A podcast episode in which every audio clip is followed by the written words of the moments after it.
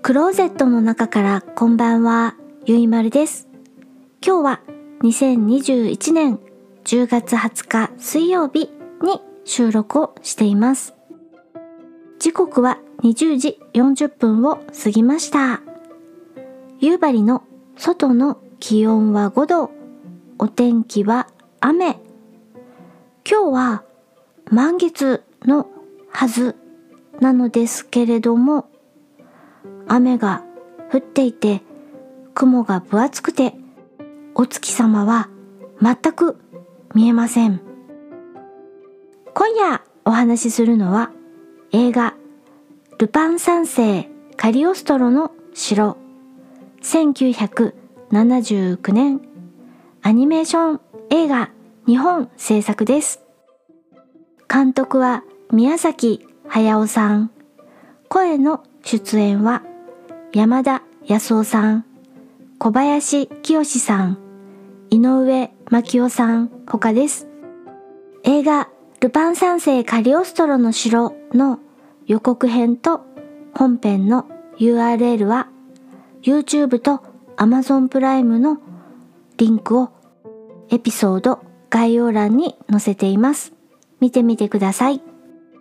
私は BS12 日曜アニメ劇場で録画をしてみました。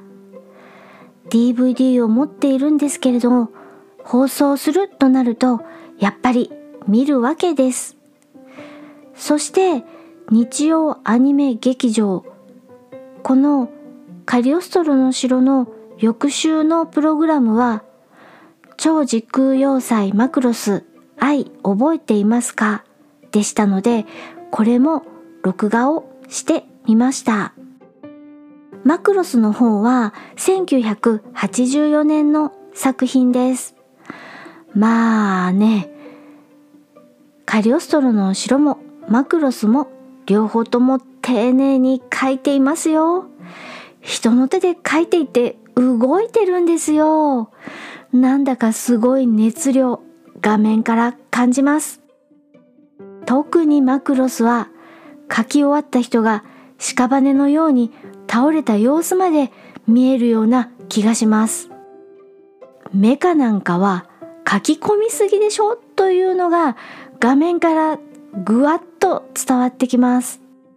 このままマクロスの話をしたいのじゃなくって、ルパン三世カリオストロの城です。何度も何度も見すぎてセリフまで空で言えるほど見ていますが、これ見たことないというあなたにあらすじをお話しします。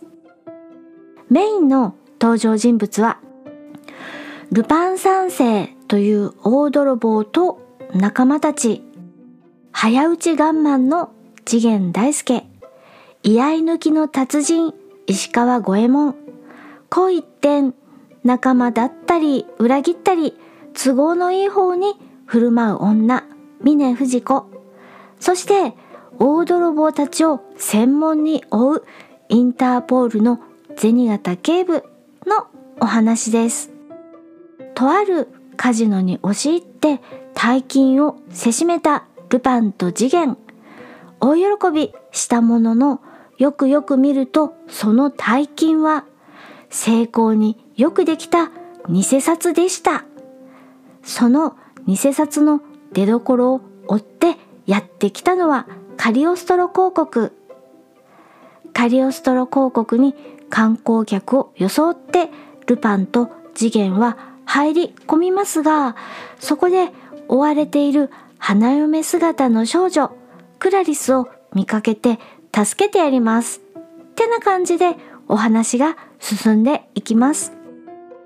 何度も何度も私が繰り返し見てしまうアニメ映画。ここにはアニメのいいところがぎゅぎゅっと詰まっているのです。アニメーション的な動き、緊張と緩和、冒険、美少女と犬、悪いロリコン伯爵。何せ絵コンテカット割りが素晴らしくて飽きさせません。なんか何度も何度も見ちゃうんですよね。さてと、大泥棒のルパンは今回何を盗んだんでしょうね。そう、それです。見たことのあるあなたは、それです。間違いありません。まだ見たことのないあなたは、ルパンが盗んだのは何なのか確かめてみてください。ところで、この映画、ルパン三世カリオストロの城、ルパンはクラリスからおじさまと呼ばれてますね。ルパンの年齢はわからないことになっているけれど、おじさまと呼ばれる年齢はだいたいいくつくらいなのでしょうね。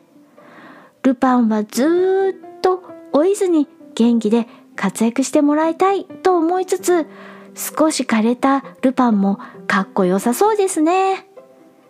テレビシリーズルパン三世パート6ただいま放映中ですのでテレビシリーズの方もチェックチェックするつもりです。次回は2013年の映画誰よりも狙われた男のお話をしようかなと考えています。それでは夜のゆいろく聞いていただきありがとうございます。北海道夕張からお話はゆいまるでした。おやすみなさい。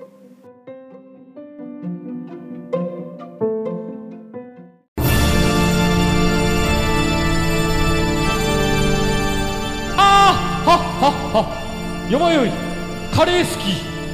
悩みを申すがよい。あ松尾も。総帥様何を求めればよいのか私は分からないのです。私はもっと刺激が欲しいんです。では授けよう。それは毎週金曜日深夜更新。サバラジュを聞くがよい。